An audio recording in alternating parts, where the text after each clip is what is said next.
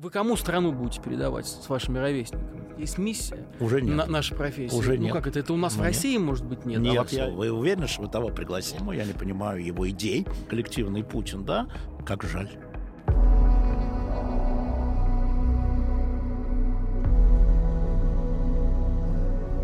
Алексей Алексеевич, перед выборами президента в 2018 году вы на вопрос, что нас ждет в ближайшие 6 лет, точно предсказали некоторые вещи. Ну, точно мы сейчас можем определить более-менее. И вот вы, вы сказали, что Россия будет еще более изолирована, будет еще больше ограничений, связанных с интернетом и распространением информации, и усилится борьба с оппозицией. Вот сейчас прошло 4 года, и можете ли вы снова сказать, что нас ждет а, к выборам 2024 года? Ну, тренд сохранится, очевидно. а, Значит, вот последний или крайний, как сейчас принято говорить, срок Владимира Путина, 18-24, это мракобесный. Он мракобесный по идеологии, он мракобесный по применению а, силовых структур, он мракобесный во внешней политике. Вот если там предыдущий срок был его реакционный, то это мракобесный. И э, я не вижу никаких оснований для э, разворота или смягчения этих приемов. Поэтому нас ждет усили... до 2024 года усиление вот этого, вот этого, мракобесной составляющей э, в идеологии, в культуре, в политике, во внешней политике, в экономике, мракобесный, изоляционистский. А до Мы- какой степени это все может а, усилиться? до такой, какой выдержит Россия. А, Довольно трудно было себе представить в 1979 году, что времен Андропова будет достаточно тоже жестко. Вы просто молодые не помните. Для тех, кто тогда жил, вот это изменение, когда стали людей ловить, почему вы днем в кинотеатры, это тогда было таким, сейчас кажется смешным, а тогда это было, почему не на работе, вы почему по кинотеатрам? Зажигали свет, входили люди, да? это была борьба за дисциплину. И ради хорошего, ради дисциплины. А, страна выдержит ровно столько, сколько у нее есть ресурса. Вот э, нынешняя команда, которая стоит у власти, там, коллективный Путин, да, она видит в этом тренде эффективность в управлении. Вот так управлять эффективно. А, Меньше а, дискуссий, меньше ну, демократии, Больше насилия. меньше либерализма, а, больше применения силы. Сила – это эффективно. Там, сям и так далее. Они так видят, они в это верят. Поэтому, э, он говорит, вот видишь, ну, вот- ну вот же, вот все получается. Но просто кажется, что дальше уже просто некуда. Это вам так кажется. Ресурсы большие. э, все- Ну, есть до куда. 38 года, до 37 получается, у нас этот запас есть. Никто или- не мог понять, что людей будут за там, комментарий или за перепост сажать на 3-4 года. Это даже а, в страшном сне не могло присниться лет 8 назад. Причем Путин говорил, ну что, ну ерунда какая-то. Он же это говорил. А не ерунда. Поэтому э, ну, это, это будет, значит, в внешней политике будет изоляционизм. А, Мы окружены врагами и иностранными базами, а во внутренней политике а, будет борьба с оппозицией, потому что оппозиция – это пятая колонна. То А с есть кем это- бороться-то никого не осталось. а, Вы ошибаетесь. А, Насколько я знаю, наоборот, штаты силовых ведомств, которые направлены вовнутрь, они растут. Значит, э, штаты, штатные расписание, бюджеты. Значит, э, власть видит угрозу. Вы, может, ее не видите, она в чем-то видит угрозу, да? Когда там берут фотографа, и ему грозит десятка за то, что он что-то там писал под э, какие-то, писал там долой Комментарии или к да публикации, здравствует, да. да, да, слу- слу- слушайте, но это представить себе пять лет назад невозможно было, да? Поэтому, а на это нужны люди, нужны люди, которые будут это отслеживать, нужны люди, которые будут писать заключения, нужны люди, которые будут в суде представлять э, обвинения. Э, так что у государства силовой ресурс еще есть. Я смотрю на это как раз как сказать, оптимистично или пессимистично. В общем, на это я смотрю, наблюдаю. Какие чувства вы по этому поводу испытываете? Э, обидно за страну. Обидно, это уже там какая страна уже по счету, в которой я живу, да, обидно за страну, а, потому что изоляция неизбежно приводит к отставанию.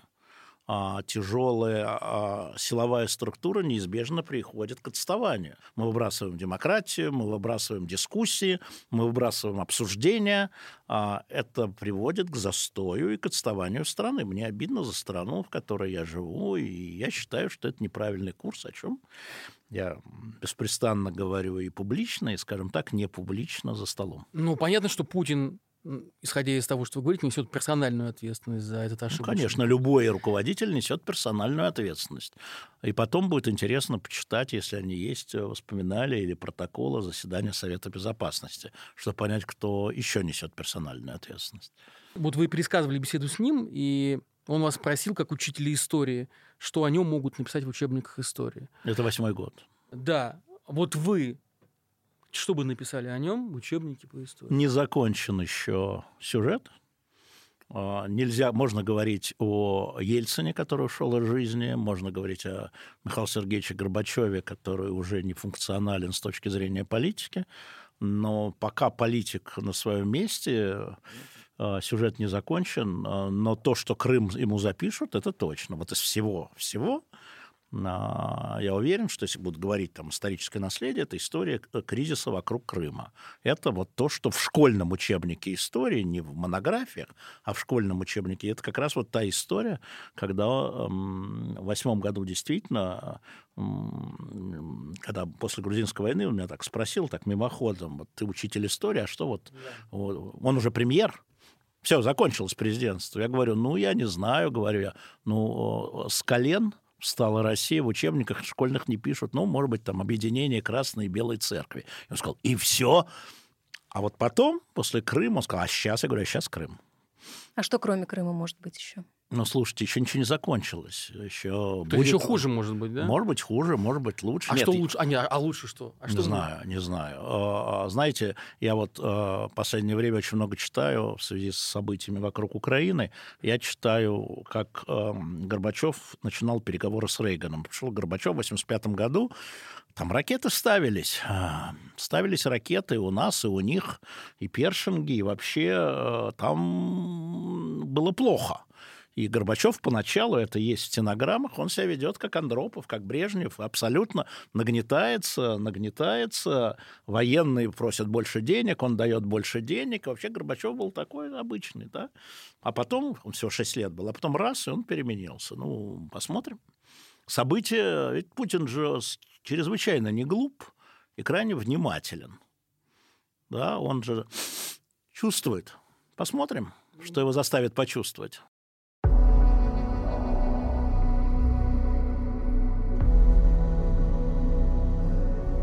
Вы говорили о том, что за эти 20 с лишним лет было несколько Я чувствую Путиных... себя Песковым, честное слово. Вы уверены, что вы того пригласили? Но вы же друзья с Песковым, может быть, вы... Мы собутыльники. О, Мало это, того, это что больше. друзья, мы собутыльники. Ну, поэтому вы отдуваетесь за них. За я могу еще за кого-нибудь поддуваться. Вы говорили о том, что за 20 лет было несколько разных Путиных. Да. Сколько? Четыре, получается? Вот сейчас ну, мы четвертого Смотрите, наблюдаем. у нас же, опять же, как бывший учитель истории, да, у меня в голове это вот это деление, да, эпоха Александра Первого, Николая Первого, Александра Второго, Третьего, Николая Первого, мы меряем по властителям. Властитель в России имеет э, большое значение, да. А, я вот если говорить о четырех путинских э, президентских сроках, сейчас четвертый, не считая Медведевского интермеца, да, а, соответственно, там первый срок это вполне себе либеральный, это тормозной путь от ельциновских реформ, да, это там действительно желание войти в НАТО заявленное, да, это реформы экономические, которые позволили действительно России выдохнуть после кризиса 98 года, там, понятно, что это команда делала, но тем не менее. А потом у нас втора, второй, э, это то, что называю настоящий Путин, а, то есть Путин, который вот если бы не было а, ельциновских реформ, вот его программа, это и на самом деле и дело ЮКОСа, это и Мюнхенская речь, и такое, эм, как бы сказать, э, желание из государства федеративного сделать унитарное, отмена а, выборов губернаторов. Но это он в это верит. Он всегда говорил, что он сторонник унитарного государства, и никаких удивлений нет. Потом Медведевская интермеция, которая чрезвычайно его разочаровала почему он и вернулся, и вот эта самая реакционная там история, да, он видит по-другому. А сейчас мракобесная, да, посмотрим, что будет пятым. А в чем его миссия сейчас, по-вашему? Вот как сейчас он ее определяет? Не-не, а его миссия для него, на мой взгляд, она возникла после Крыма. До Крыма он был вполне не миссионерский? А, нет, не миссионерский конкретный пацан. А вот тут возникла миссия, возможно, вот это вот э, русский мир, э, великая держава, э, которая вот так глаза в глаза с американским и китайским президентом, вот да, да, да, два человека, с которым можно разговаривать.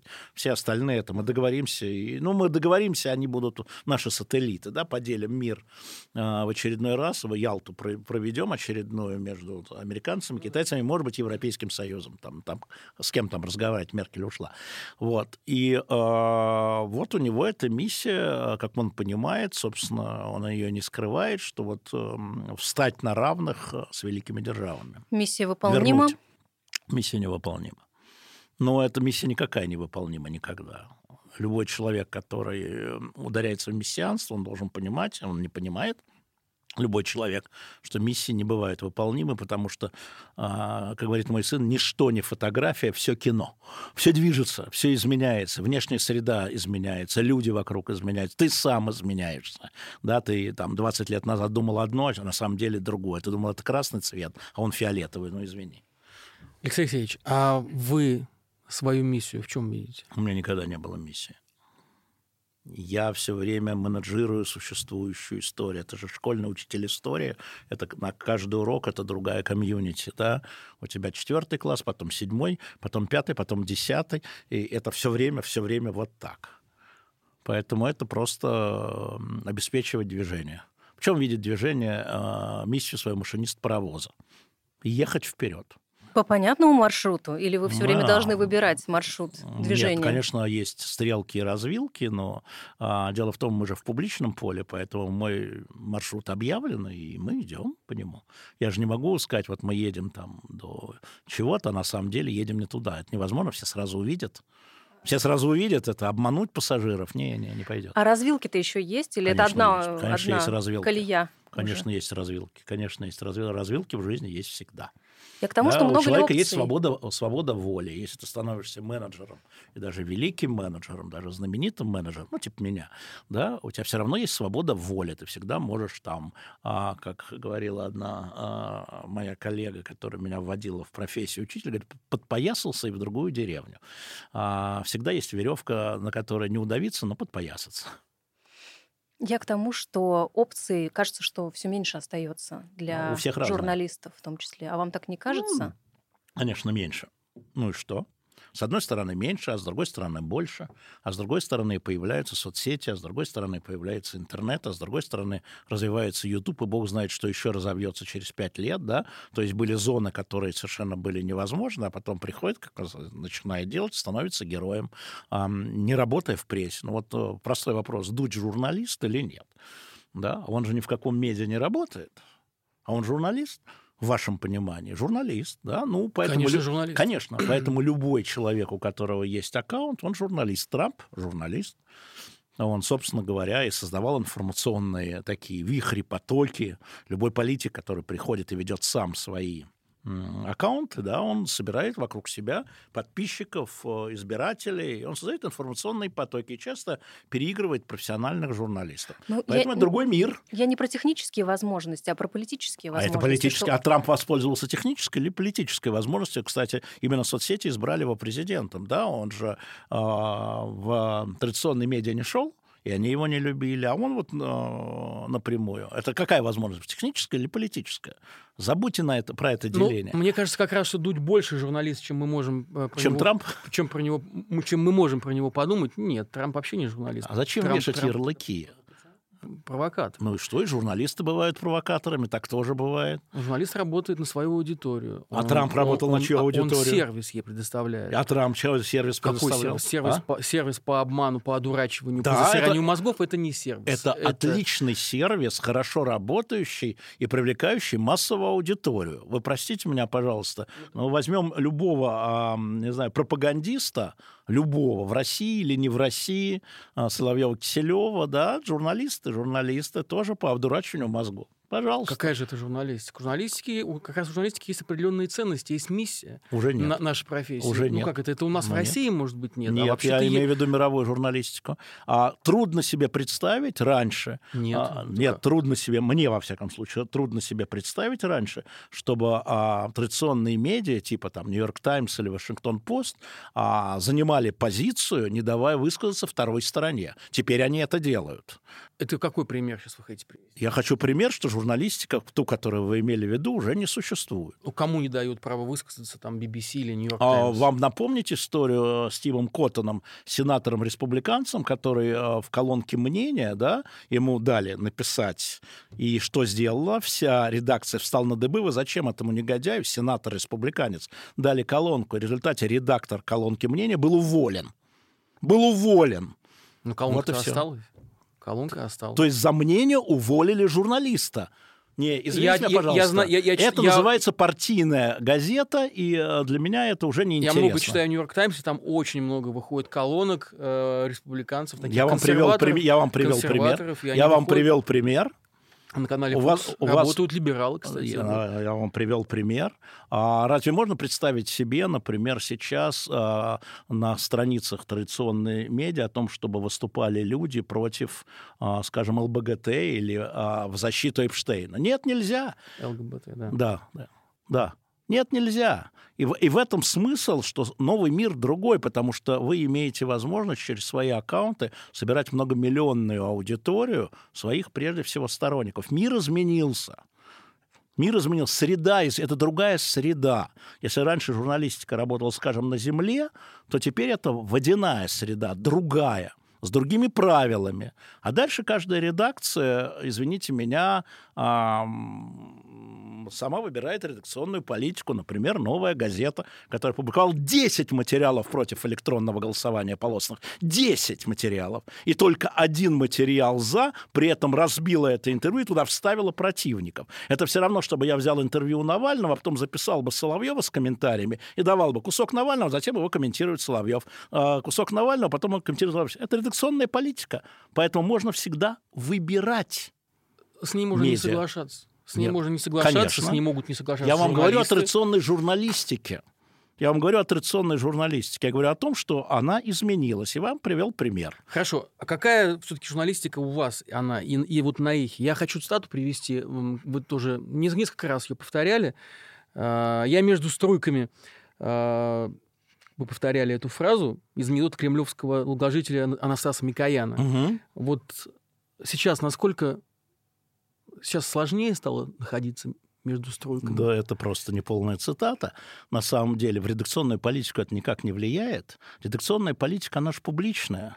Наши слушатели видят, меняется она или нет. Если у вас утром, как несколько дней назад, у вас министр иностранных дел России в прямом эфире, а вечером генеральный секретарь НАТО в прямом эфире с прямо противоположной позицией, вот это редакционная политика «Эхо Москвы». Вот она такая. И часть слушателей кричит, зачем вы позвали этого лгуна? А потом вторая часть кричит, а этого лгуна зачем позвали? Ну, извините. А зачем вы позвали этого лгуна? А, какого из них двоих? Ну, какого-нибудь. Потому что это мнение, которое важно для наших слушателей, того, чтобы наши слушатели сделали заключение по поводу своего конкретного отношения к проблеме, они должны выслушать разные точки зрения. А кто, по-вашему, из этих двух является большим лгуном? Ну, здрасте, вы что, смеетесь, что ну, ли? Вы, вы же можете оценивать? Нет, я не могу как оценивать, это? потому же... что вот э, было высказано несколько э, э, соображений министром и два соображения генсеком, я сейчас их проверяю.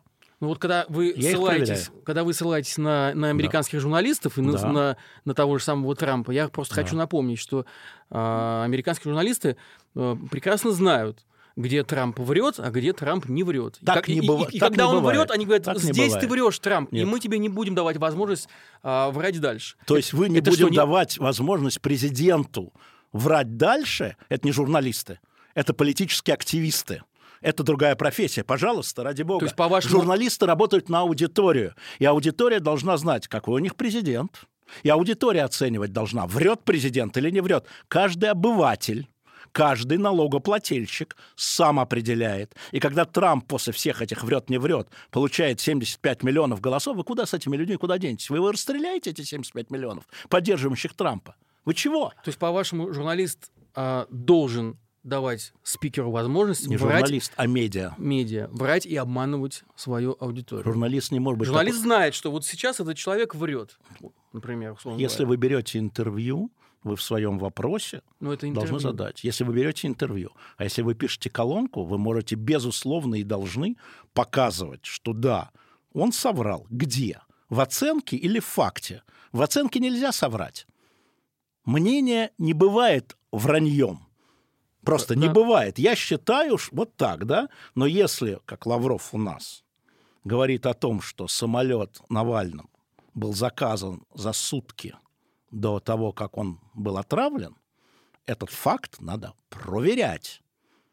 Проверять. Чем я сейчас и занимаюсь. И то, что говорил Лавров про это, я проверяю. И когда президент говорит о том, что э, натовцы даю, дали нам слово не расширяться, я проверил это и не нашел, где натовцы давали такое, оби, вернее так, брали такое обязательство. Не нашел, и я про это говорю. Но я сначала проверяю. Иначе я член партии другого президента, а можно... другого кандидата, другой политической силы. И такая может быть журналистика Согласен, партийная. Газета «Правда». Согласен. Газета «Кривда». А может быть сначала стоит проверить, а потом опубликовать эту цитату. Это не газета, это радио. Ну да. Это ну, ваше дело. Это проверить. просто к вопросу о том, сколько отравит э, мозгов, это цитата Лаврова, не прежде, наше... чем, прежде чем э, мы дадим опровержение. Не да? надо за себя и на себя брать ответственность за ваших слушателей. Не надо считать их дебилами. Вот мне кажется, как раз конфликт сейчас э, между поколениями журналистов в том, что молодое поколение журналистов все-таки хочет брать ответственность за Да-да, это другая журналистика, я знаю. Хочет брать ответственность за политику, вместо того, не, чтобы не, не за политику. За, за, за политику, за, за политику. За, за, за ту неправду или за, ту, например, за те факты, которые а, могут попасть. Мне кажется, это связано... Мне кажется, это связано еще и с тем, что очень много шума и информации, и задача журналистов проверять как можно больше и только потом давать, потому что так э, просто... То есть а вы считаете, что если президент Трамп что-то написал в Твиттере, давайте мы проверим. Он написал в Твиттере, что в Камбодже, в Кампучи убито 12 тысяч человек. Ну, проверяйте. Не, а вы не давайте, только в Твиттере это уже разошлось. Только это уже прочитала. Сколько у него там подписчиков было, я уж не помню, прежде чем его забанили с перепугу такая история. И то же самое можно обернуть на любого политика. На Навального. Таким же образом, к Навальному надо относиться так же, как к Путину. Ровно так же. И к Лаврову надо относиться так же, как к Столтенбергу. Подождите, а Потому почему? что мы обслуживаем не их, а слушателей.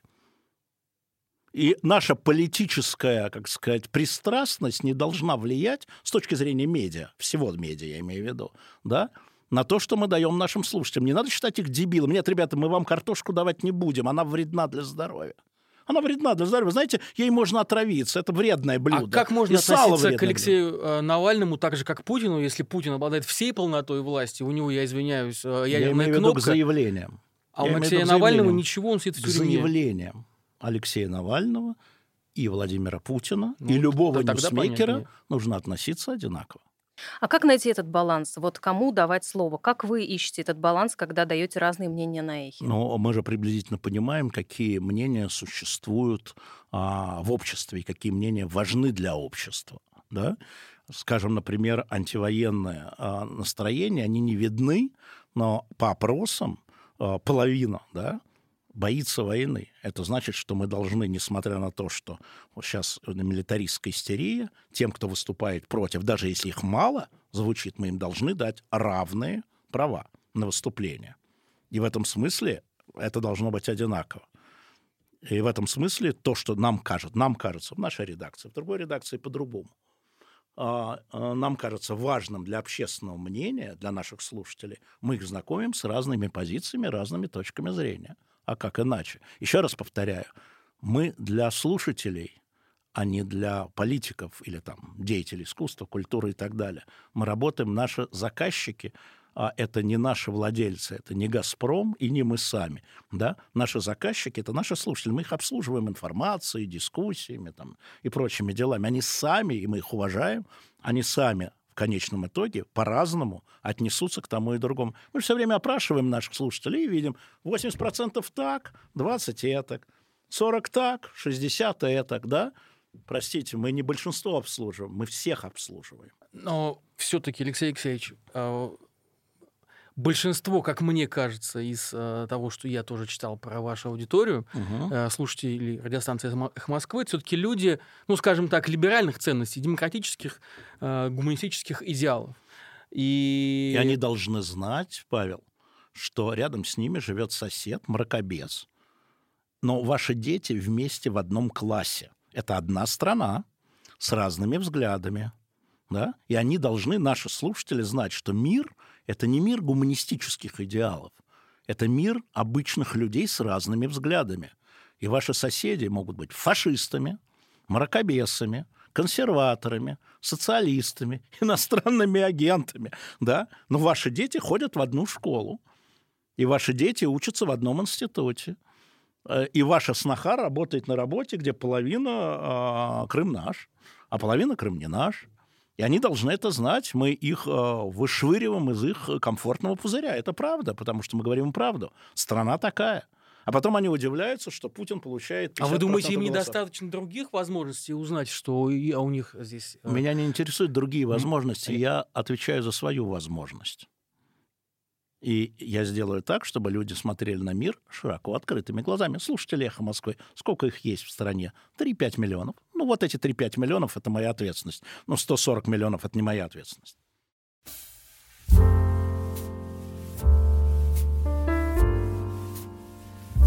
У нас есть викторина для вас, Алексей Алексеевич. А, называется она «Чья цитата?»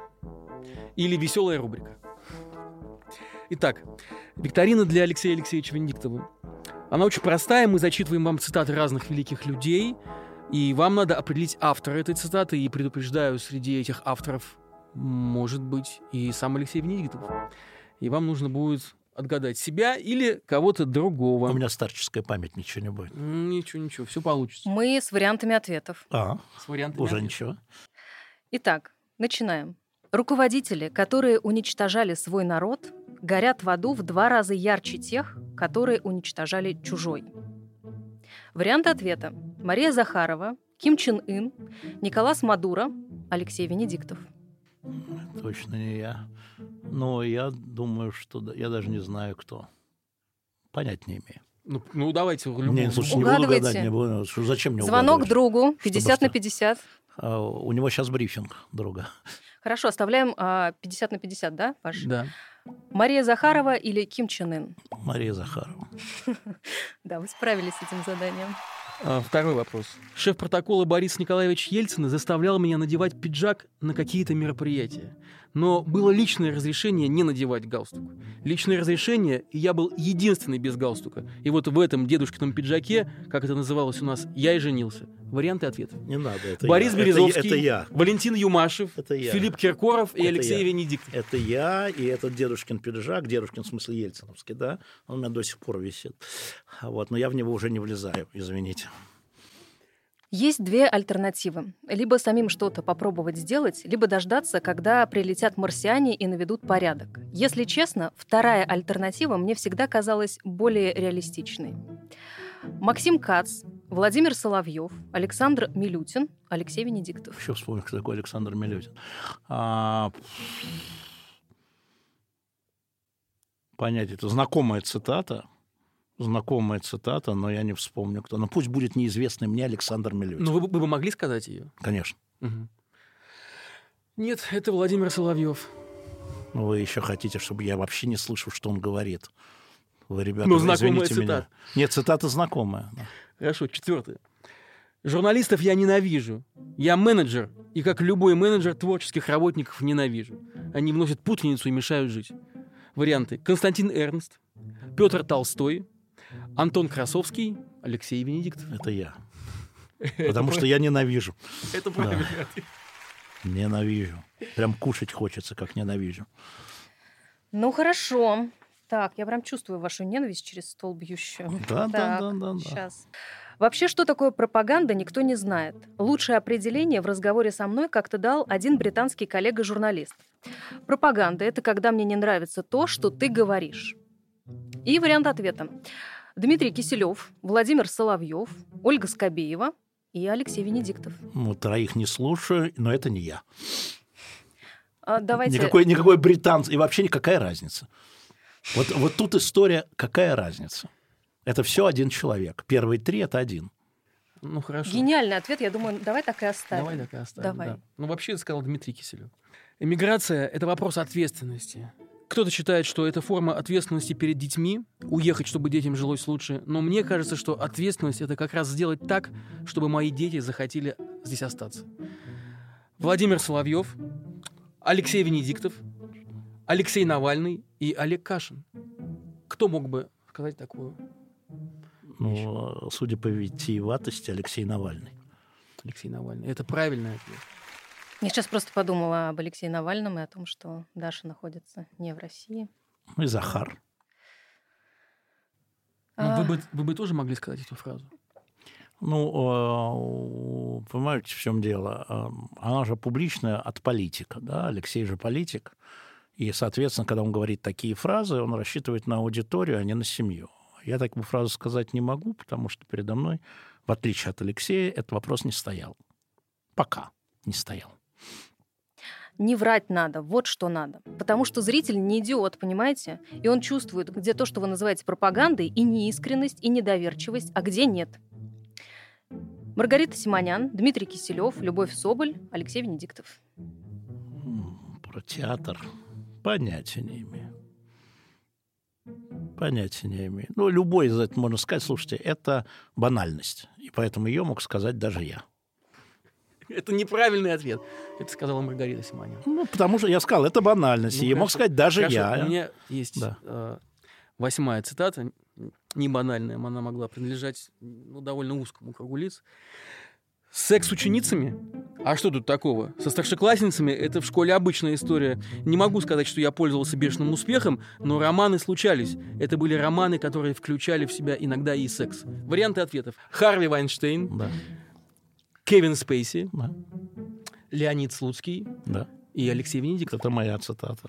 Неполная, специально обрезанная тогда была сделана, помню. Но это правда.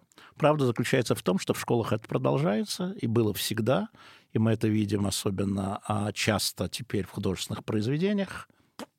Но вы понимаете, что новое время, про которое мы сегодня так много говорили, оно как раз-таки... Что? Это совершенно не приемлет. Не стоит прогибаться под изменчивый мир. Пусть лучше он прогнется под нас.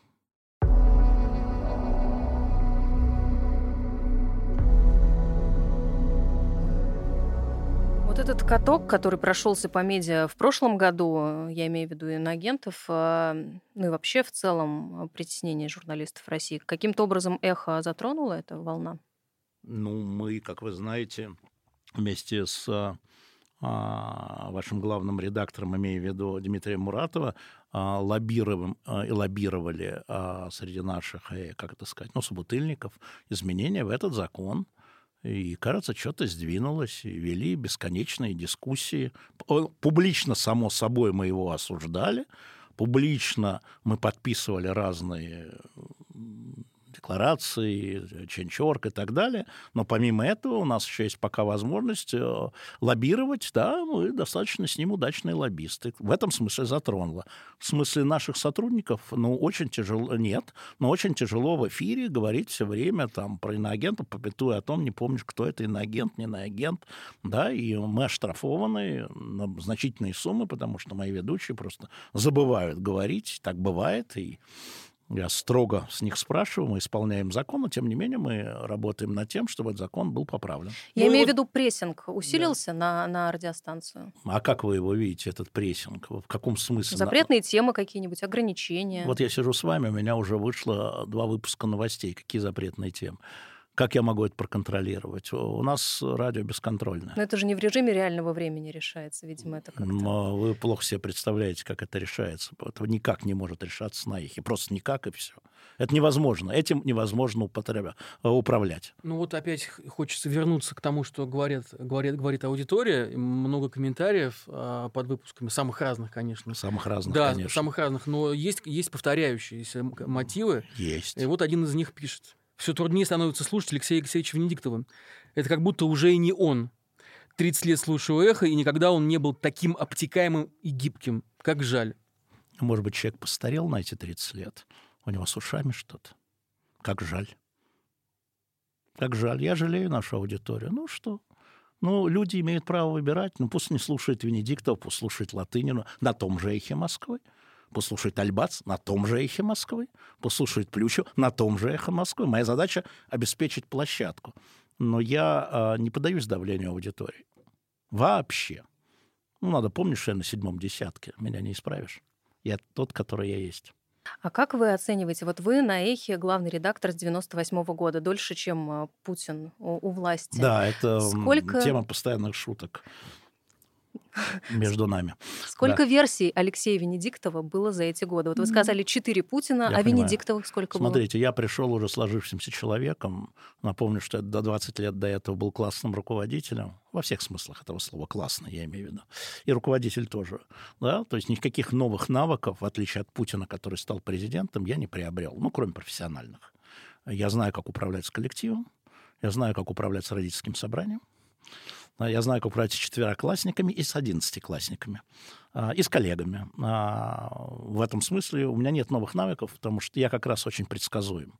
Вот а чем славится эхо и почему оно такое, да, я предсказуемый главный редактор. Всем приблизительно понятно, на что я и как отреагирую.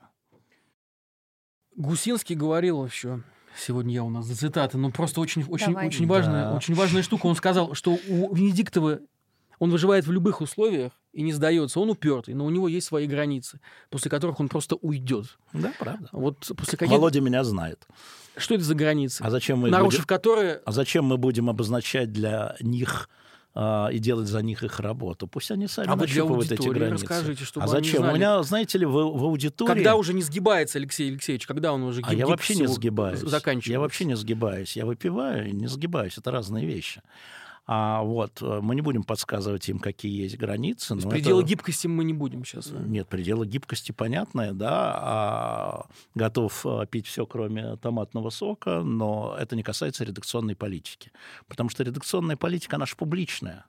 И если там что-то происходит, слушатели немедленно это заметят да, и зададут вопрос. Она публичная. Там нельзя скрытно изменить редакционную политику. Это невозможно, когда у тебя там 3-5 миллионов слушателей, они заметят это и все. То есть одно дело, когда им покажется, но другое дело, когда заметят э, все. Поэтому где гибкость в Хорошо, а политике? Вот к такой границе вы когда-нибудь был ли такой момент, э, когда вы подходили к ней максимально близко? Да, вполне. Это был 2014 э, год. А, это был наш конфликт с председателем Совета директоров Михаилом Юрьевичем Лесиным. Это была попытка увольнения моего журналиста Александра Плющева без э, моего мнения. История с Сергеем Ивановым. Да, история с э, Сергеем Ивановым. И тогда действительно там эхо стояло в 48 часах от ну, моего увольнения. Ладно, я себе работу найду. На меня спрос большой, вы не волнуйтесь. А вот э, переформатирование эхо, и, то есть освобождение журналистов музыкальное, которым нам грозил председатель совета директоров, да, за 48 часов до совета директоров, это было очень близко. Но, как правильно здесь было сказано, не только вами, я человек упертый, я просто упер, сказал, нет, все, все, ничего не буду. И другие приняли решение за меня, и Эхо работает так же, как работало, и Саша Плющев работает так же, как работает, а я главный редактор, так же, как я главный редактор. Вот и все. Да. Ну, есть принципы, которые нельзя пройти. И этот принцип был, например, что только главный редактор с согласия или по представлению нанимает и увольняет журналистов. А как можно отвечать э, за работу медиа, если ты через твою голову увольняют или назначают журналисты? Кто у них начальник?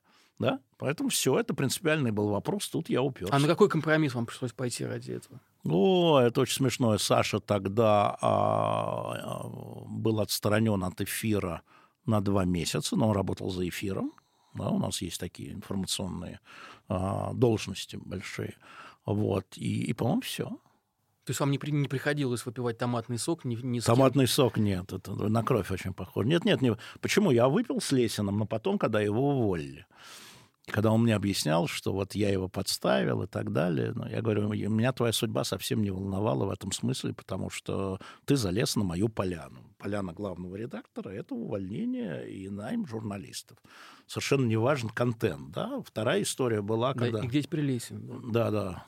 А не надо такие вещи говорить, а то говорят, что я людей запугиваю, когда говорю, вы хотите как Лесин, что ли?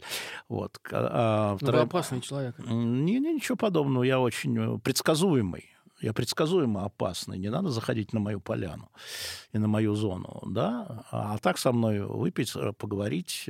Знаете, когда готовится интервью с тем же Лавровым, я вполне себе компромиссно готовил это интервью. Мне сильно не нравилось э, формат. Компромиссно? Да, э, по организации, конечно. Не по вопросу. Это вот я согласовал про Навального с кем? С Путиным, наверное кто там начальник у Лаврова, ну прекратите, да, по вопросам. Невозможно вести интервью и согласовывать вопросы, потому что твой, ты можешь согласовать первый вопрос, но твой второй вопрос обязательно зацепится за первый ответ, а ты его не знаешь. Что там можно согласовывать? Можно говорить, да, мы будем говорить про Украину, про НАТО, про, про чего-то еще, про Беларусь, конечно, да, вот эти... Тем, когда меня спросили, что тебе интересно, сказал НАТО, Украина, Беларусь. Но потом, когда внутри значит, один из коллег задал вопрос про санкции. Я понял, что все усыпают, заснули, засыпают, так уже и Лавров в том числе. Я решил слегка обострить, и, как говорил Михаил Сергеевич, спросить его, а вот почему большинство санкций из-за Навального. Ну и дальше пошло, понеслось. Понеслась зима в Ташкент ничего не согласовывал, и было видно, что он как бы не готовился к этому вопросу, он начал собирать какую-то там, да, но также происходит, собственно, или там про Центральноафриканскую республику убитых журналистов. Конечно, они знали, что я задам вопрос, потому что мы этот вопрос готовили на его пресс-конференцию, где мы не получили слова, да, и э, Мария Владимировна Захарова прекрасно знала, что мы эту тему не оставим, я об этом ей говорил несколько раз. И ровно поэтому у него даже шпаргалка лежала по Центральноафриканской республике. Следующая цитата с меня, да? Так. А, значит, в 18 году... Что-то вы мне Познера напоминаете. Ну, да, в 18 году... Ну, неплохо вообще, это комплимент. Да? А... Хорошо, буду знать. А, в 18 а, году вы давали интервью Паше. Да, помню. И э, тогда комментировали штраф 22 миллиона рублей, которые назначили журналу New Times после да. интервью Алексея Навального и Евгения Альбац. Да. И вы тогда говорили, вот цитата, «Я всегда говорю, когда ты имеешь в противниках государства, ты улицу на желтый свет переходить да. не можешь. Ты да. можешь переходить только на зеленый, и то на пятой секунде, и то по зебре». Верно. Это до сих пор так работает? Конечно. Или это уже какой-то нерегулируемый пешеходный переход не, не, через не, магистраль? Это то же самое, просто зеленый свет горит 3 секунды, а красный 2 часа. Вот. Нет, нет, смотрите, речь же шла о чем? Что есть формальные законы, да, не трактовка, а формальные законы. Вот мы обязаны называть а, Шендеровича иностранным агентом, мы его называем. Я знаю, что есть медики, но мы не будем называть. Ну, ловите ваши штрафы. Сам Шендерович себя называет, потому что он не хочет платить, да? Вот это имеется в виду. В первую очередь, есть формальные законы.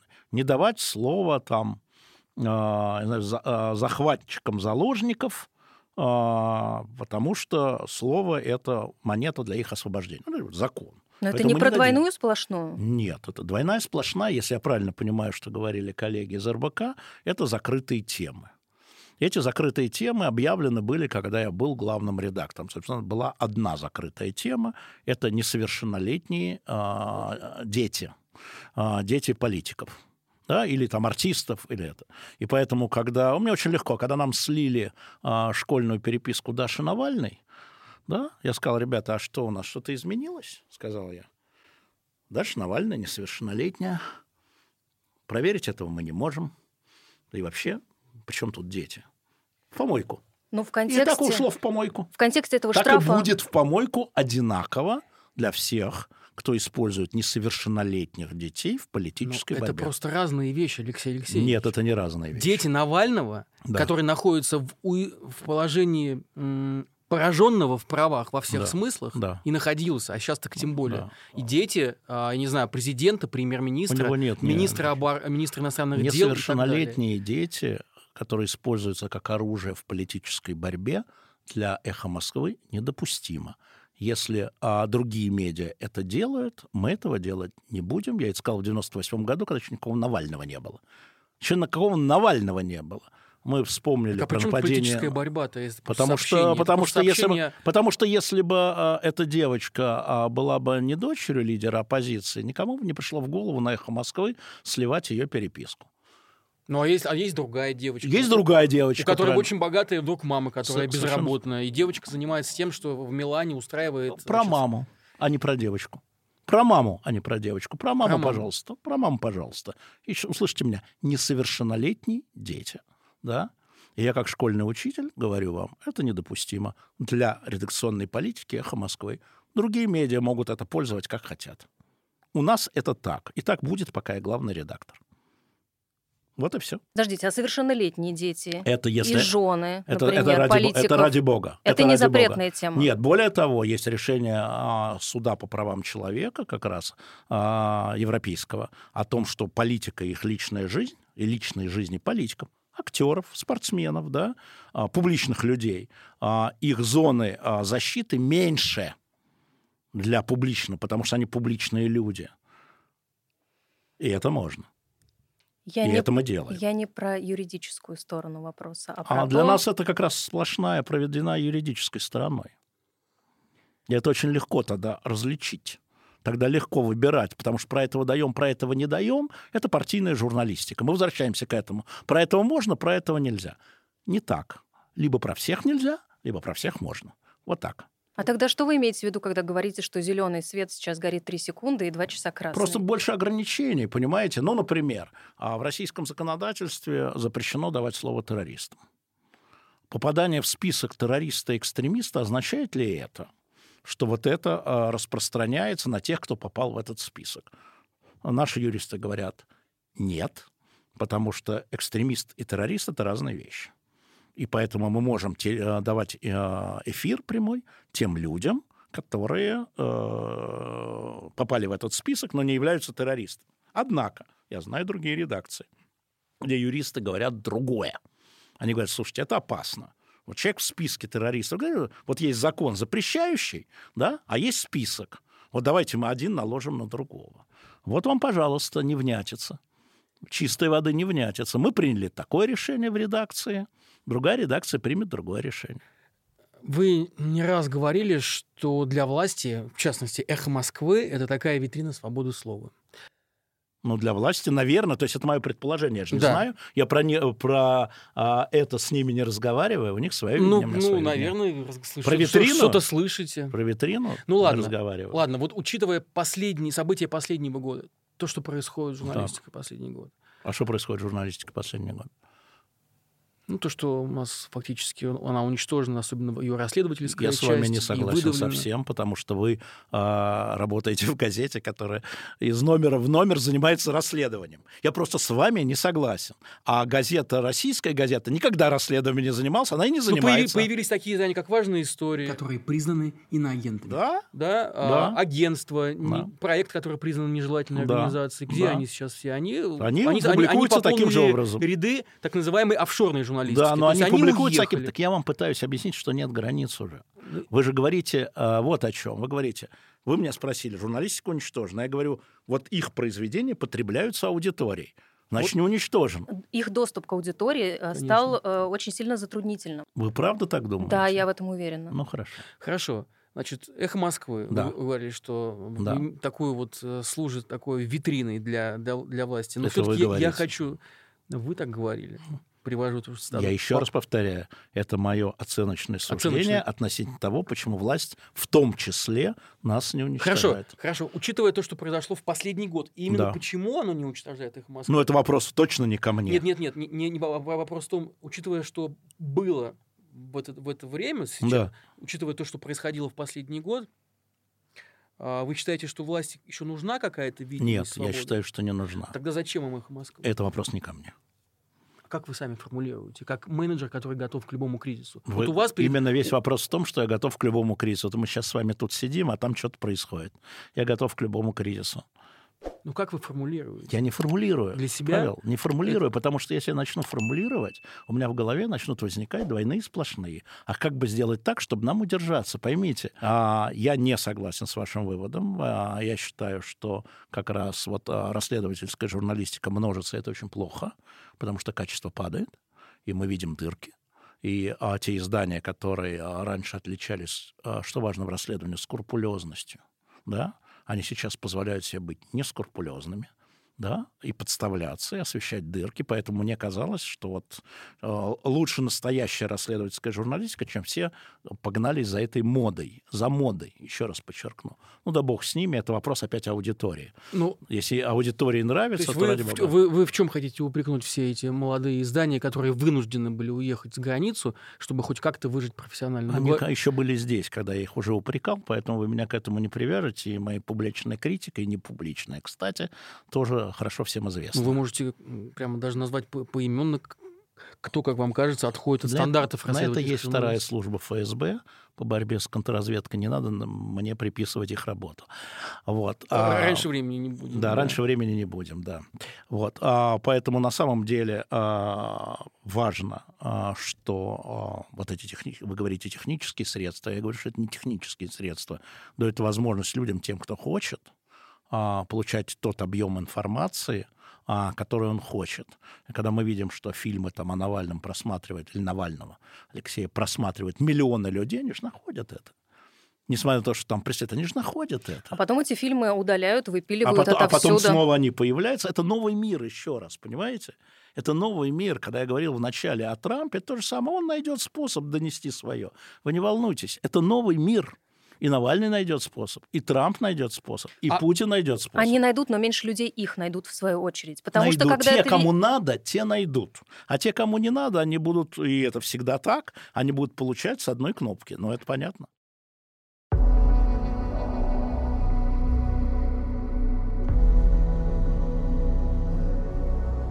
Вы себя сами как чувствуете в этом новом я мире? Я отлично себя чувствую, потому что я понимаю, что происходит. И когда ты понимаешь, что происходит, да, ну, например, я вам скажу, э, там раньше мы запрещали людям, и мы думали, вернее, о том, это, кстати, 14 год, как ограничить людей, э, ну, я имею в виду журналистов «Эхо Москвы» в работе в соцсетях. И мы даже написали такой проектик, да, не, это я понял, это бессмысленно. В новом мире это бессмысленно. Поэтому все ограничения, ну, сняты. Я тогда как бы все время к ним обращаюсь и говорю, ну, вы помните только, что вас ассоциируют с эхом. А что вы там пишете, да?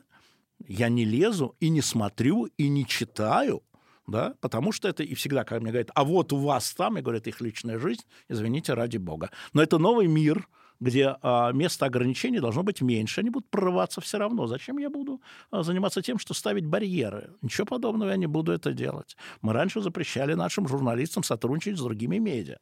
Да? Вот ты эхо Москвы, ты эхо Москвы. Но разнообразие форм, именно форм, таково, что я снял этот запрет. Меня просто надо информировать, и все.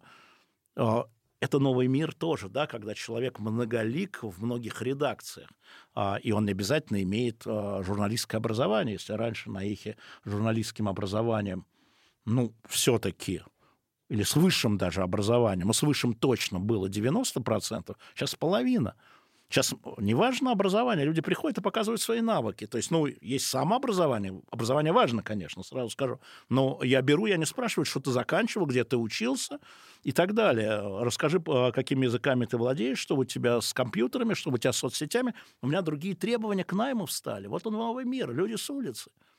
Потому что у человека, я сижу ну, в аккаунте, мама родная, так у него там миллион подписчиков. Надо посмотреть, что это за миллион подписчиков. Почему этот миллион пришел к нему? Что он у него ищет? Человек без образования. Я это называю эффект Пэрис Хилтон Бузовой. Это фантастическая история, когда люди, за которыми даже нет, э, за ними нет предыдущей истории, да, медийной, они становятся сами медиа-интеграторами именно медиаинтегратор, не только девочки-фанатки, да, все равно надо удержать. Захватить можно, а как удержать? Это не Юра Дудь, который там, да, там долго над этим работал, там, где-то он там спорт, да, работал. Не-не-не, в Sports.ru, да, это вот люди ниоткуда. То есть, по-вашему... Он... И мы движемся туда, по-моему. Мы движемся туда. То есть, по-вашему, новые медиа и все это, это только, техно... это только про технологии? Это я пытаюсь вам четвертый раз сказать, что это не технология, это изменение социальной среды. Изме... Изменение социальной среды. Да. А и, соответственно, изменение профессии. А то, что человек сам как себя ощущает в этой профессии? Да плевать. Почему плевать? Да плевать. Вы, вы до интервью сказали, что человек это самое главное. Конечно. А почему плевать, как он да себя потому ощущает? что он себя ощущает, это субъективное ощущение. Ты не можешь свою голову поставить ему. Мне все равно, как человек себя ощущает. Если ему плохо, он придет, и ему потребуется моя помощь, он придет ко мне. Я имею в виду мой журналист. Если ему не потребуется помощь, он не придет ко мне, но он не будет жаловаться. Что я могу с этим сделать? Потом ощущение — это вещь такая. Сегодня ты себя так ощущаешь, а завтра у тебя омикрона 38, и ты себя ощущаешь по-другому. Нет, нет, ну это разные я вещи. имею в виду политический омикрон или социальный омикрон. Я не имею в виду, конечно же, профессиональный омикрон, безусловно. Вы же делали интервью с Таней, да? Человек выгорел. Человек выгорел, и не она одна такая. Да, кто так посмел бы прийти и сказать, я выговорил Фрейд, когда последний раз такое было? Да никто не помнит. А это, это вот да, и с этим надо смириться. И когда Таня пришла ко мне, я сразу все понял. Я не знаю, говорила она нет, я даже не стала ее уговаривать, я все понял, все в глазах. Потому что я наблюдаю за ней каждый день, я за ними наблюдаю каждый день.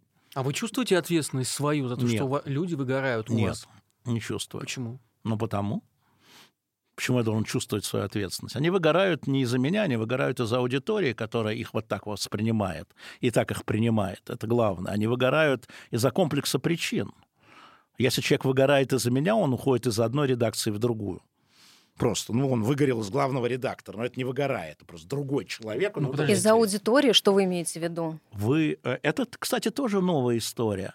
Вы э, вообще вот, э, вы сейчас сидите, э, да, если бы у вас шел прямой эфир и чат, бы вы увидели, ка- что про вас бы писали люди. Вы на них работаете, они говорят, какие дурацкие вопросы, вы не можете сформулировать, Венедикта вас сделали, зачем вы позвали этого чмо лохматое?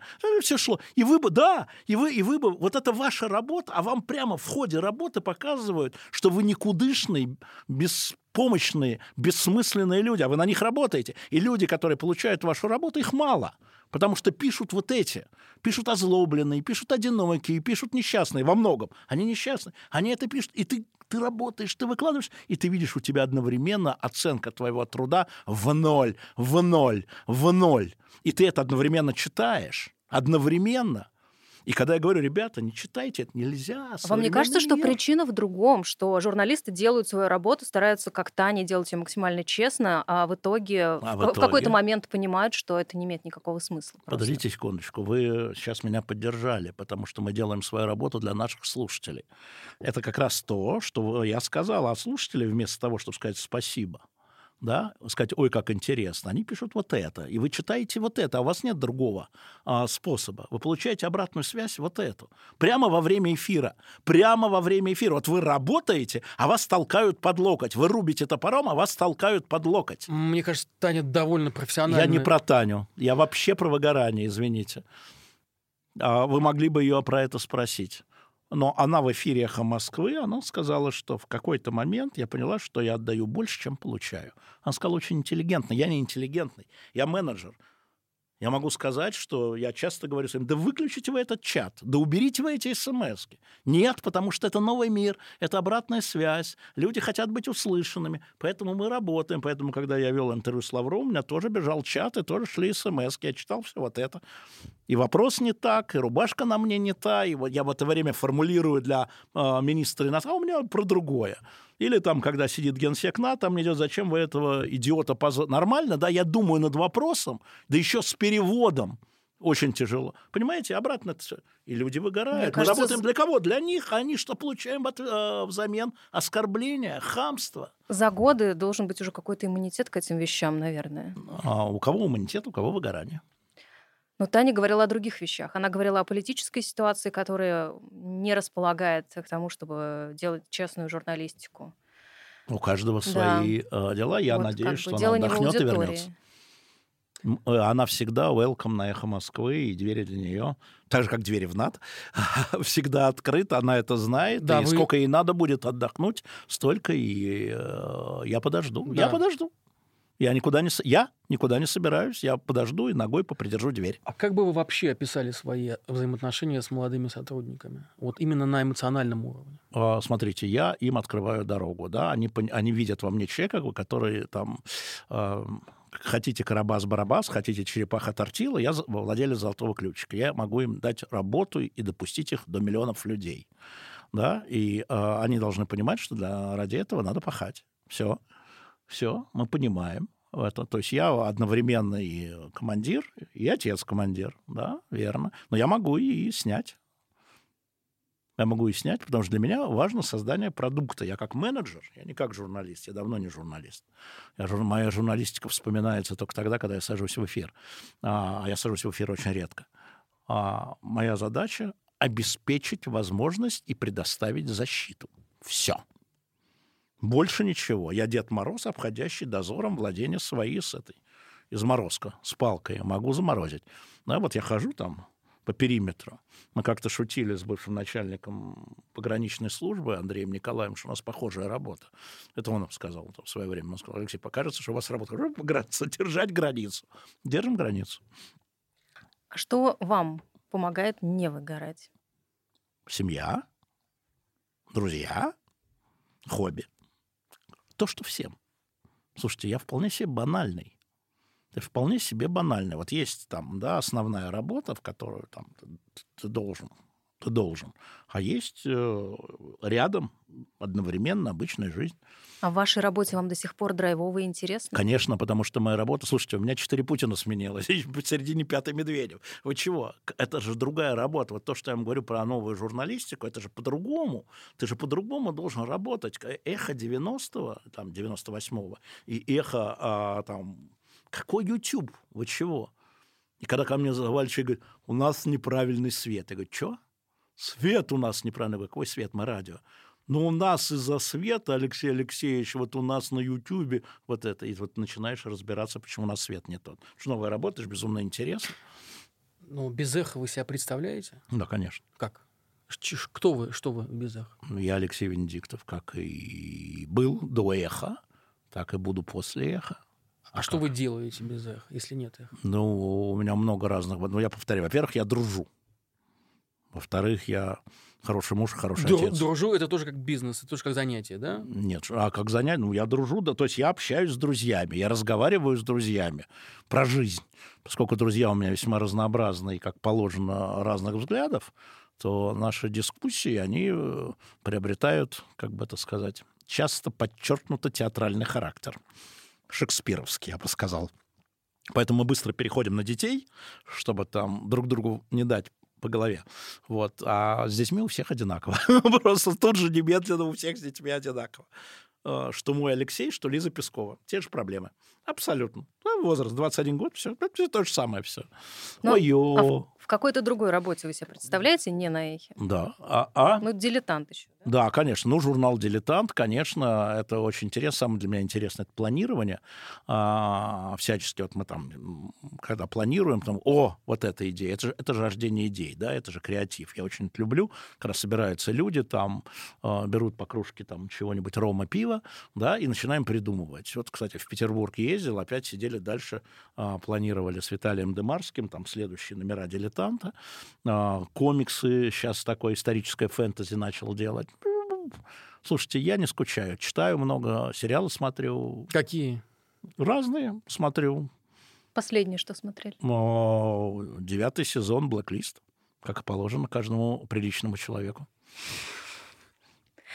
А, вы сказали, что миссии у вас никогда не было и нет. Не, а... когда пришел в школу, конечно, 22-летним, конечно, была миссия. Конечно, я думал, что у меня миссия, чтобы все дети знали, вот эти вот четвероклассники, значит, чтобы они все знали историю нашей страны, чтобы они все полюбили эту историю, как я, и чтобы мы все там, не знаю что.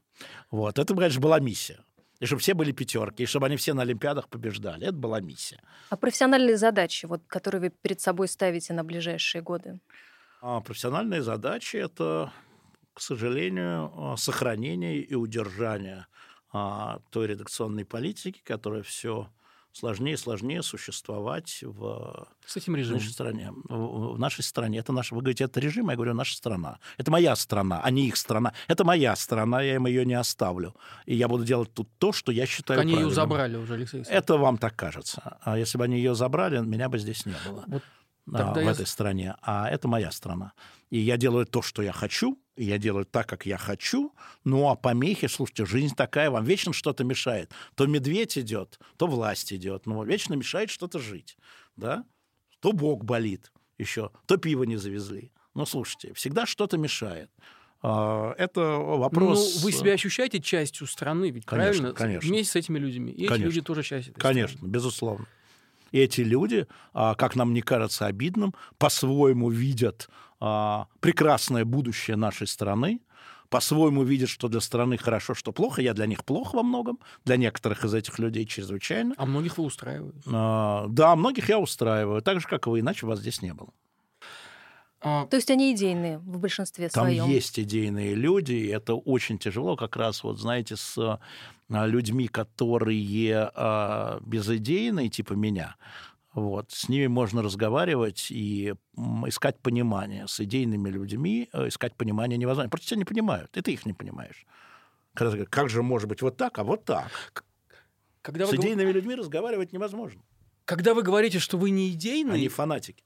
Когда идейные. вы говорите, что вы не идейный, Никакой. вы как будто бы подчеркиваете, что это ваше преимущество, а это не преимущество. Для считаю. меня это преимущество.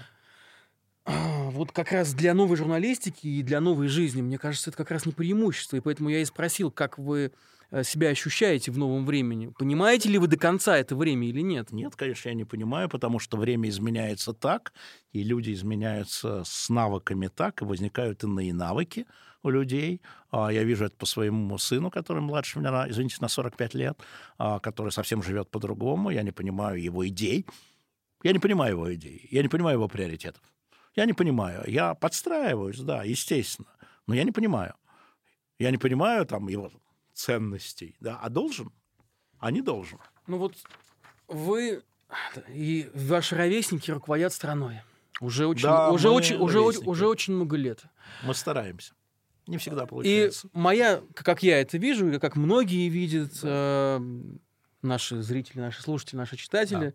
что вы с вашими ровесниками, вот ваше да. поколение, оно перегородило лифты для молодых. Да-да, я знаю, стариков надо сбрасывать нет, со скалы, для, и я это не знаю. только, нет, нет, это, это, это было это в не Спарте. мантра. Это, это, это было в Спарте, ничего хорошего из этого не, не вышло. Только для, не только для молодых, для женщин-руководителей, да, Да. для... Про женщин ничего не Про могу ЛГБТ сказать. вообще не будем говорить, для несогласных, для Да. радикалов, Да. для всех, у кого есть какая-то идея, Да. как- какой-то взгляд, Да. э, который они хотят притворить, Да. или изменить Да, систему. да. То есть не, и не осталось никого, кроме умеющих договариваться друг с другом стариков. Да. И вы не думаете о том, или думаете ли, что будет с, нашей, с, нашим, с нашим миром через 50 лет? Через пять лет не знаю абсолютно. А Нет, давайте отсчитаем просто- назад 50 лет. Это у нас сегодня какой? 20, 22 да? Ну, что у нас было? Как вы думаете? Да не важно, кто через нет, 50 нет, лет нет, или- нет, или нет, не- я вам отвечу. Нет, а, потому что в 72 году, если я правильно понимаю, 50 лет, никто не мог придумать, что будет вот это.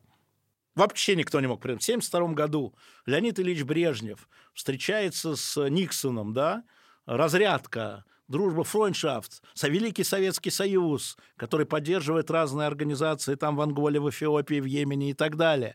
Да? И кто мог задать вопрос, что будет через пять лет? Все тоже будет, да? Ерунда, так вопрос, конечно, не ставится. Я как историк могу сказать, что это ставить так вопрос неграмотно, бессмысленно, бесполезно. И Так давайте возьмем э, более короткий промежуток, не 50 лет. это какая разница, не знаем мы. Вы кому это. страну будете передавать с вашими ровесниками? Я не собираюсь ее передавать, она не у меня. Ну как же не? Она, Она, у не вас. меня. Я собираюсь делать то, что я делал, а люди сами будут принимать решения, как себя вести, исходя в том числе из того, что они узнали от «Эхо Москвы». Или не узнали от «Эхо Москвы». Я за них решать не буду. Я не буду писать им э, длинные послания. Даже следующему главному редактору «Эхо Москвы» не будут давать наставления. Вы думаете, Другой он мир, будет? Конечно, естественно. Потому что такое ощущение, что все живут такой жизнью, как будто после меня ничего не будет, трава не расти. Ну, Вы тоже имеете право на неправильное ощущение, я так думаю. Вот. А дети перехватят страну, безусловно, другие поколения перехватят страну, совершенно по-другому на нее будут глядеть. А как они будут глядеть, я не знаю. Я же вам только что объяснил. по- пока про не, от- не отдаете. Ну ладно. Конечно, не отдаю, потому что у меня ее нет. Отдать можно только то, что ты взял. Э, Я Тяжело себя- им придется. им придется очень тяжело, потому что все мелькает. Если теперь обратиться назад, в нашей молодости, она все как-то медленно двигалась. Вот Павел сказал 50 лет назад, кто мог подумать даже не 50, а 40 лет назад, в каком-нибудь 85 году, что вот это будет.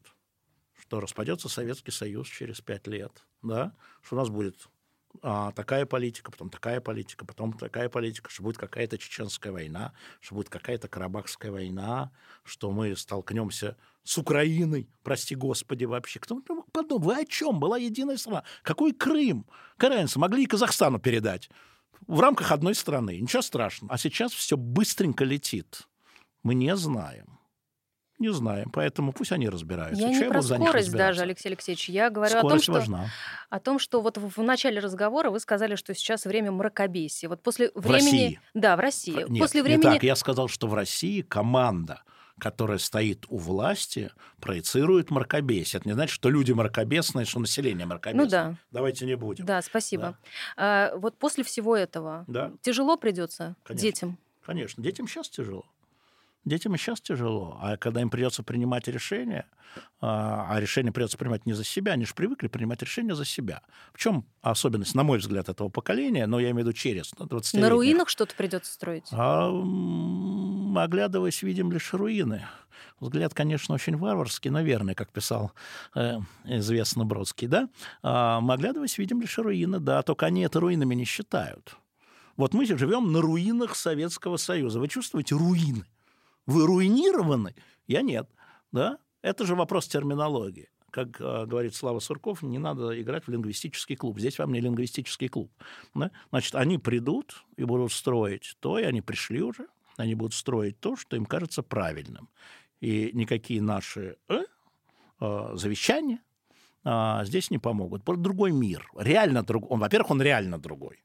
Он реально другой. Я уже пытался это объяснить, и мы за ним не успеваем, не поспеваем. То есть э, самые умные типа меня поспевают, но и так, уже в последнем вагоне. А, а люди моего возраста, как Павел говорит, те, которые не видят этого, да, как мне говорят, это ваш интернет. Я говорю, мой интернет, где моя доля. Не любит, не смотрит, не умеет, не доверяет там, как он мне сказал, Леша, твой интернет, мой интернет, да, это. А, вот, они этого не понимают. Они понимают, что запрет э, там Твиттера, да, ничего не решит. Ну, не решит ничего, что запрет YouTube ничего не решит. Да, там 5-7 лет будет плохо, потом со спутников посыпется что-нибудь, и придется сбивать спутники, которые будут отбиваться. Не получится.